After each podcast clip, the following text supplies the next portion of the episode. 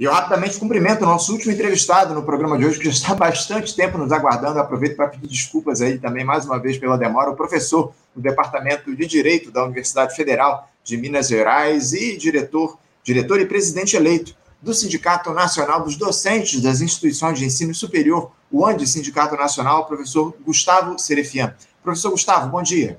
Bom dia, Anderson, que é saudades que vem acompanhando o Faixa oportunidade de diálogo, só que teve aqui nesse processo de convite e viabilização desse no, dessa nossa conversa. É um prazer estar aqui com vocês. Prazer é nosso, Gustavo. Agradeço muito pela tua presença. A gente está com um pequeno problema na conexão, mas deu para te ouvir bem nessa tua introdução. Se a gente tiver alguma, alguma, algum travamento, eu te aviso aqui no programa. Mas agradeço muito, o Gustavo. Eu não posso começar a nossa entrevista de hoje sem antes te parabenizar pela vitória na última semana aí nessa eleição para a nova direção do Andes Sindicato Nacional. Você que encabeçou a chapa 1, Andes pela base, ousadia para sonhar, coragem para lutar, que recebeu 7.058 votos, 43,17% do total de mais de 16 mil votantes. A chapa 3, a Renova Andes, recebeu 6.763 votos, que correspondem a 41,36%, enquanto a chapa 2, Andes classista de luta, Andes classista e de luta teve 13,78% da preferência dos eleitores, com 2.253 votos. Houve também 103 votos em branco e 174 nulos. Nesse resultado foi homologado no dia de ontem. Foi uma eleição bastante disputada, Gustavo, menos aí de 2% de diferença entre as duas primeiras chapas colocadas mas agora o sindicato segue a vida aí para esse biênio 2023-2025, tendo de enfrentar uma série de desafios para a categoria, que nós vamos tratar aqui ao longo desse nosso papo. Primeiro, Gustavo, eu queria que você falasse um pouco sobre como é que foi esse processo eleitoral, como é que vocês da Chapa 1 receberam esse resultado apertado. Parabéns mais uma vez, Gustavo. Bom, é ótimo estar dialogando sobre os aspectos do processo eleitoral, que foi de fato bastante é, intenso, né? não só enquanto marca das campanhas históricas do Antissindicato Nacional, que, por conta da sua particularidade, enquanto estrutura de entidade, reclama é, da nossa militância, que elas são das. Né, já se limita aos professores e professoras das universidades federais, mas das universidades estaduais, de todos os entes federativos do nosso país, as municipais, os institutos federais e cefetes. Então, a gente tem uma abrangência de, de representação que é bastante ampla. E isso traz uhum. consigo é, desafios para não só compreensão, articulação, mobilização, já que o processo é, da campanha ele tem que ser também é, de reaproximação, é, de reencantamento do professorado com a nossa entidade sindical. Isso trouxe, claro, também é, situações é, inéditas no período histórico recente, já que há mais de duas décadas, nas eleições do antes, a gente não tinha três chapas concorrendo, né? Isso se expressa não só no que, que é a diversidade, a pluralidade na composição da nossa categoria, quanto a percepções do nosso é, lugar político, mas também né, algo que proporcionou uma mobilização importante de pessoas é, nas nossas urnas, né? E se a gente for tomar em conta que a proporção objetivamente possa não ser tão grande daqueles e daquelas que participaram do processo eleitoral, a gente saber que nesse contexto em que as entidades da nossa classe vêm sendo objeto de ataques que eles são viscerais, que é, as condições de trabalho docentes cada vez mais se veem objeto de ataques e de precarização, que a pandemia tem ainda seus rebatimentos, não só na participação política, mas também no esvaziamento das instituições de ensino superior. Isso foi uma marca que a gente pôde perceber, visitando de norte a sul é, as instituições de ensino superior no país, é, que é um fato, né? As universidades, institutos federais, CEFETs estão esvaziados, esvaziadas, e que isso é, é muito dramático, e que a gente vai ter que enfrentar de forma bastante decisiva.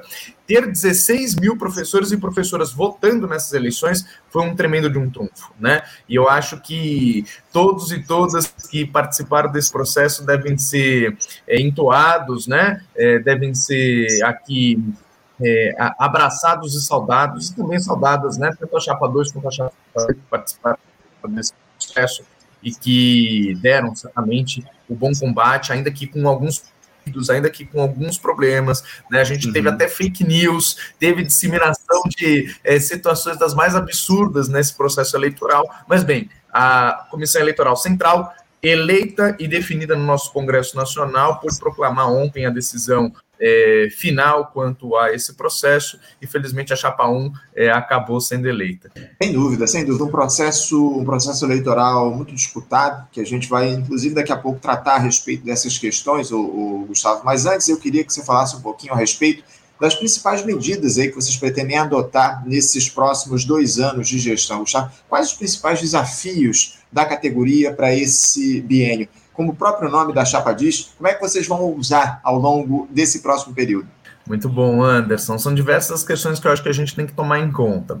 A primeira delas é essa conjuntura que é inédita e bastante é, convulsiva que hoje a gente vive. Não só os efeitos de uma crise de escala civilizacional recaem no conjunto é, da nossa classe, da necessidade da promoção das nossas lutas, mas hoje no Brasil, de forma emblemática, a gente lida e segue tendo que enfrentar é, um ascenso da extrema-direita que não terminou com a derrota de Jair Bolsonaro nas urnas no ano passado. Né? É, o que é a bolsonarização da nossa sociedade ainda traz efeitos, e o campo é, da educação, e aqui falando entre educadores e educadoras também, é, merece ter esse destaque, com que é, vem sendo a perseguição docente, a violência às liberdades democráticas, como a liberdade de cátedra, as questões que estão relacionadas, e a perseguição não só institucional, veja bem, Anderson, a perseguição que também se dá por parte de estudantes que vêm ali filmando professores, correndo atrás de docentes, essa lógica do assédio que é bastante é, assintosa, mas também a violência é, explícita e visceral que a gente vem verificando e que não só os massacres, mas as ameaças de ocorrência de atos de violência é, em escolas, no ensino básico, mas também nas universidades, é marca disso, sintomaticamente. E que nos coloca diante desse desafio de reconhecer o que, que é o peso e a ameaça da extrema-direita na nossa sociedade,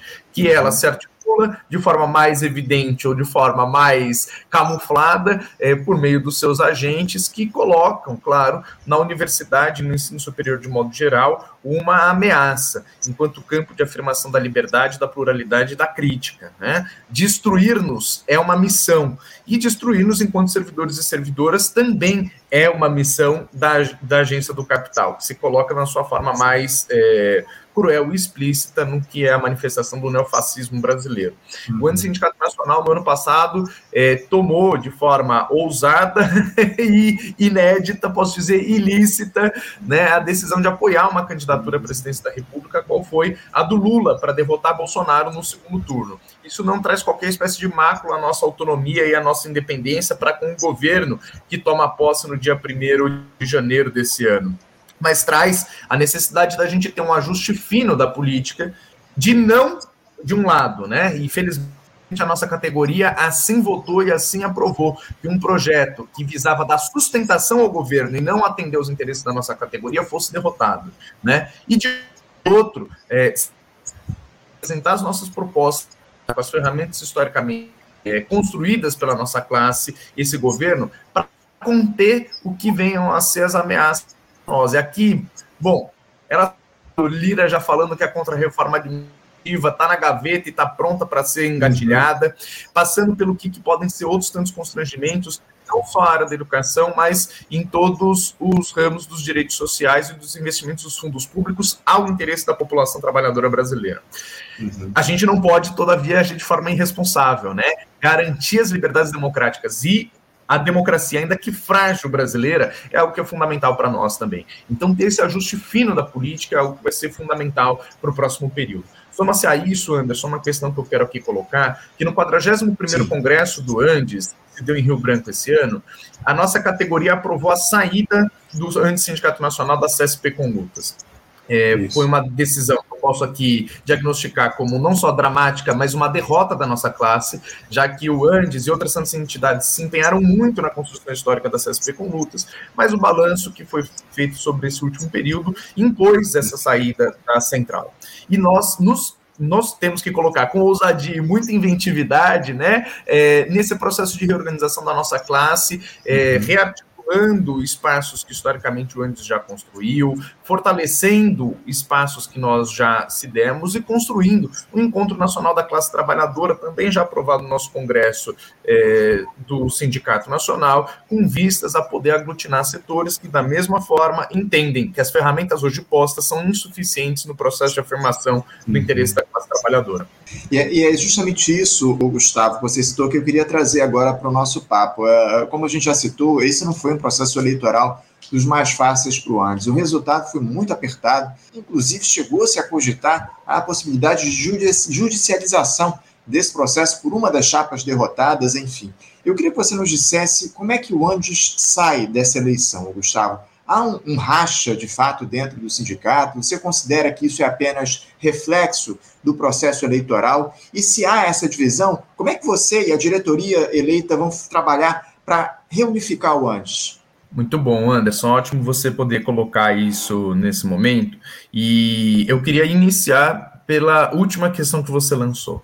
Né? A atual diretoria, eu a encabeçando, temos a, a, a, atual diretoria eleita, né, a Chapa 1, uhum. temos a plena certeza que a nossa atividade de direção para o próximo biênio é para o conjunto da nossa categoria. A capacidade de interlocução, de diálogo, de acolhida das demandas, que elas sejam expressivas da parte da nossa base, é algo que é fundamental na construção desse processo tão desafiador que se avizinha para todas e todos nós. Então, não se trata de uma gestão que vai alijar parte da categoria ou qualquer coisa que o valha, muito pelo contrário.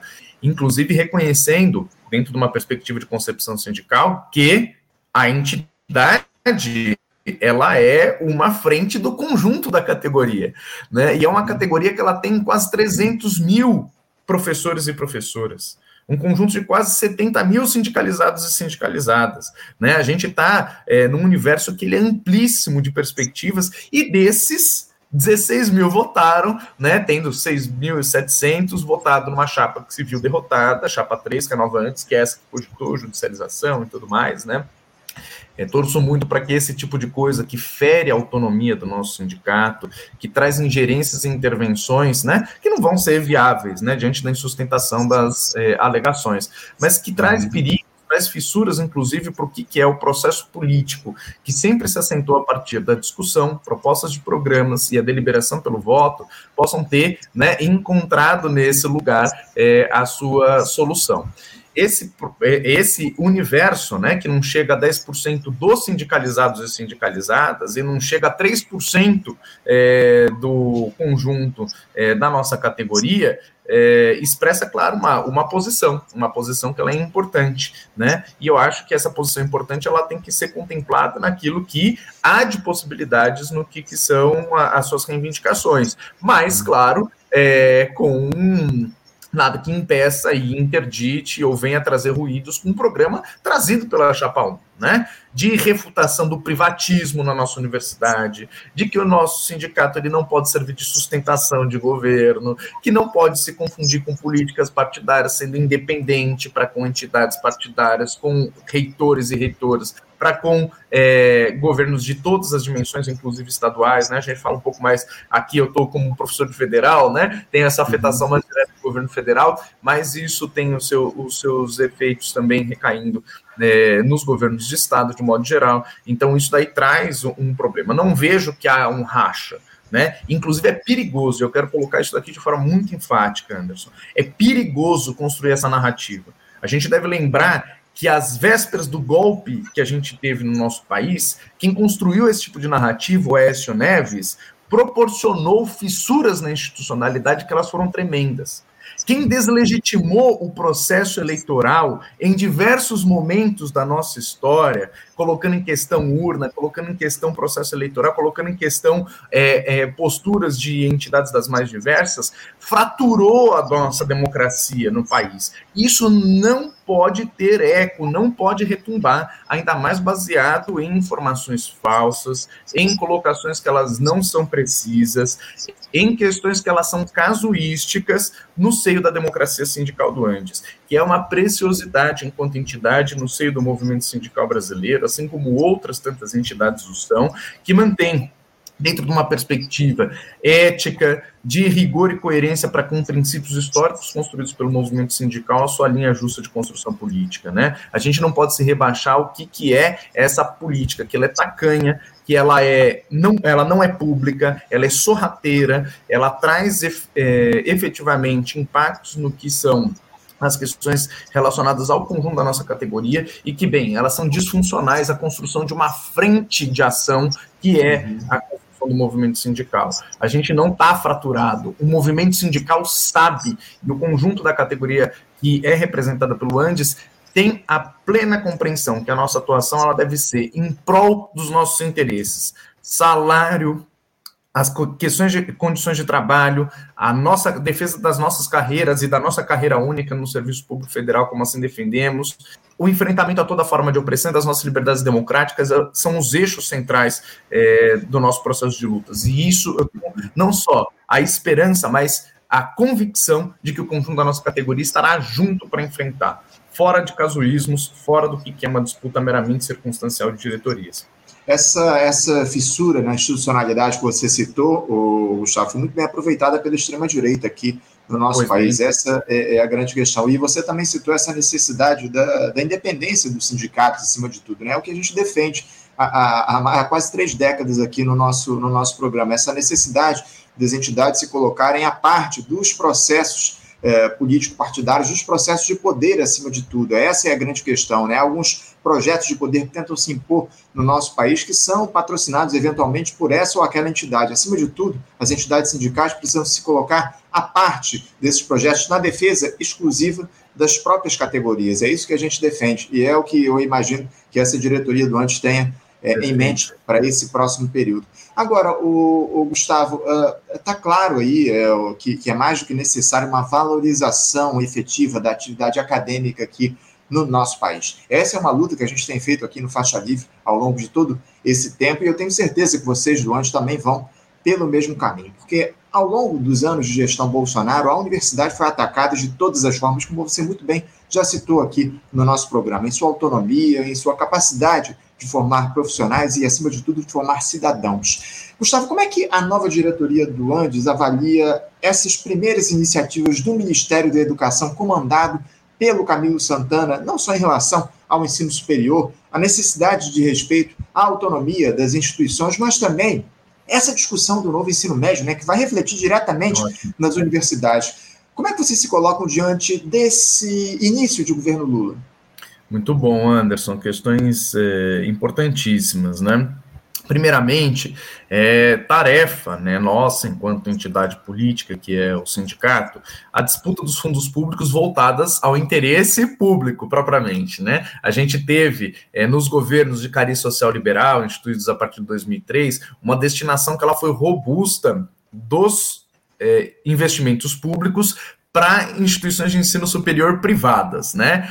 O nosso lugar é seguir defendendo que o investimento é, da pasta do MEC seja destinado às universidades, institutos federais e cefetes é, públicos, né, todos eles públicos. E isso passa também com uma destinação cada vez mais é, robusta, significativa para pesquisa, ciência e tecnologia, né, que a gente viu, ao menos desde 2014, né, esse estrangulamento dos é, investimentos públicos e que, claro, né, depois do golpe de 2016 e depois do instituído governo neofascista de Bolsonaro, isso se viu ainda mais é, constrangido, né, então a gente, claro, tem que fazer toda essa diferenciação, mas perceber que é um processo que ele é ainda mais longo, que vem trazendo aí esses efeitos duros para nós que a gente tem que é, recolocar. Venho conversando com um militante do movimento estudantil é, recentemente no Piauí, né, em uma dessas andanças, ele falou assim, poxa, que agonia, antes a gente é, estava ali na disputa dos 10% do PIB para a educação, agora a gente está na luta para que a gente recomponha o que eram os investimentos de 2019. Olha que miséria, né?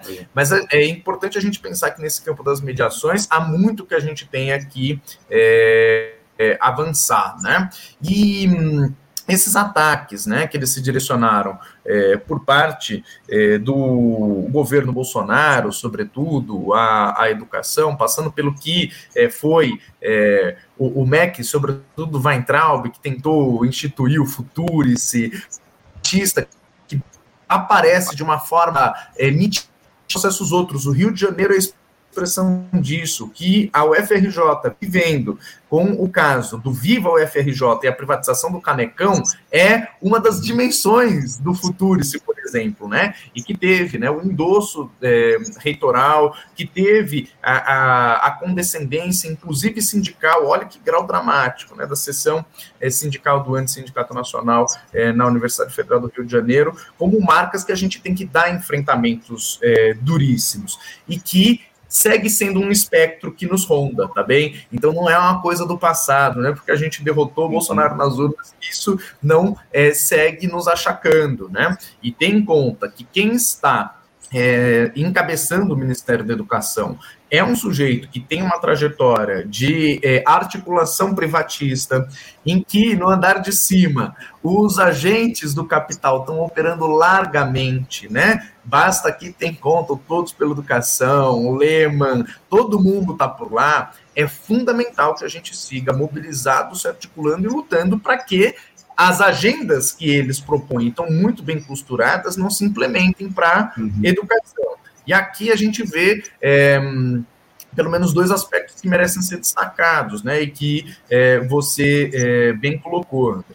As pautas do Andes, elas foram apresentadas para o conjunto da nossa categoria já na posse do Camilo Santana. Teve muita gente que criticou a gente, inclusive teve uma postura que me parece ser bastante sectária, né? A gente não foi lá para festejar o Camilo Santana, foi lá para apresentar a nossa pauta.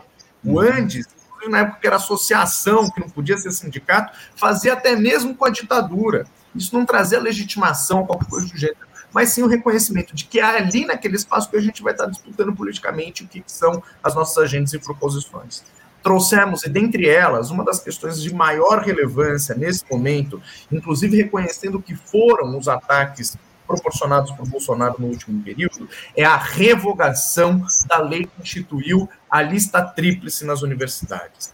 O Andes tem uma pauta histórica no sentido de que as eleições dos dirigentes universitários, né, da, é, das pessoas instituídas nas burocracias universitárias, devem a transcorrer e ser concluída dentro das universidades institutos federais e CEFEX. Tá? Essa proposição de por fim a lista tríplice é algo que impede, interdita esse processo de intervenções que o Bolsonaro duas instituições de ensino superior no nosso país no último período muito duros no conjunto da nossa categoria, né? Então essa é uma agenda importante que aponta, inclusive, na perspectiva de autonomia das dos federais e CEFEDs, passa pela nossa agenda central.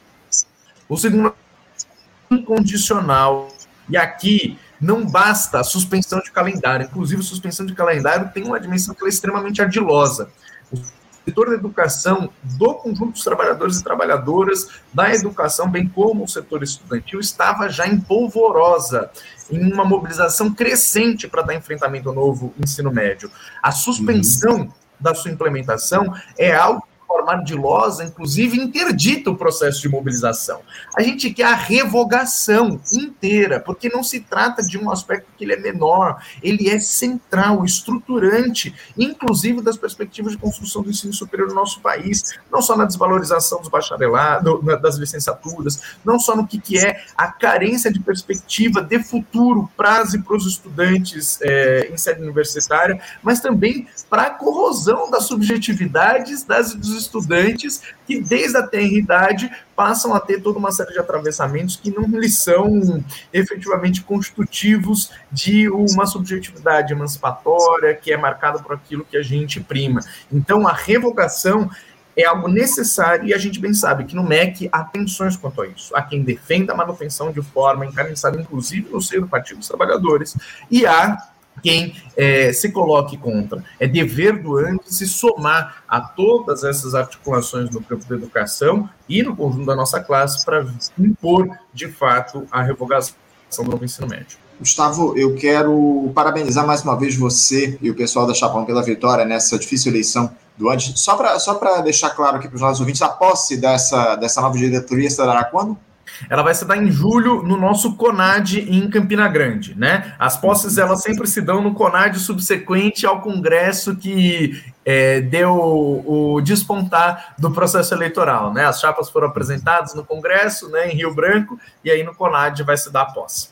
Quero mais uma vez, Gustavo, parabenizar então você pela vitória, vocês da Chapa 1, por esse resultado importante que vocês tiveram aí nessa eleição da última semana. Quero, acima de tudo, agradecer a atual diretoria do Antes também está tá acompanhando. A gente tem feito um debate muito intenso com o Antes ao longo dos últimos anos a respeito da educação superior aqui no nosso país. A presidente Rivânia Moura, que dialoga com a gente aqui no Faixa Livre já há bastante tempo, não só essa diretoria, mas todas as outras diretorias. O, o Faixa Livre ele vem dialogando há muitos anos já com Antes, e a gente certamente vai manter esse diálogo aqui com vocês para trazer aí as discussões relacionadas à educação no nosso país. É um tema muito caro para a gente aqui no programa e a gente conta com vocês aí ao longo desses próximos dois anos. Gustavo, mais uma vez, parabéns pela vitória e, acima de tudo, que o Antes saia fortalecido desse processo eleitoral. É o que a gente espera, uma entidade, um sindicato organizado e, acima de tudo, forte para colocar as questões que, são, que precisam ser trazidas aí para discussão no nosso país, a defesa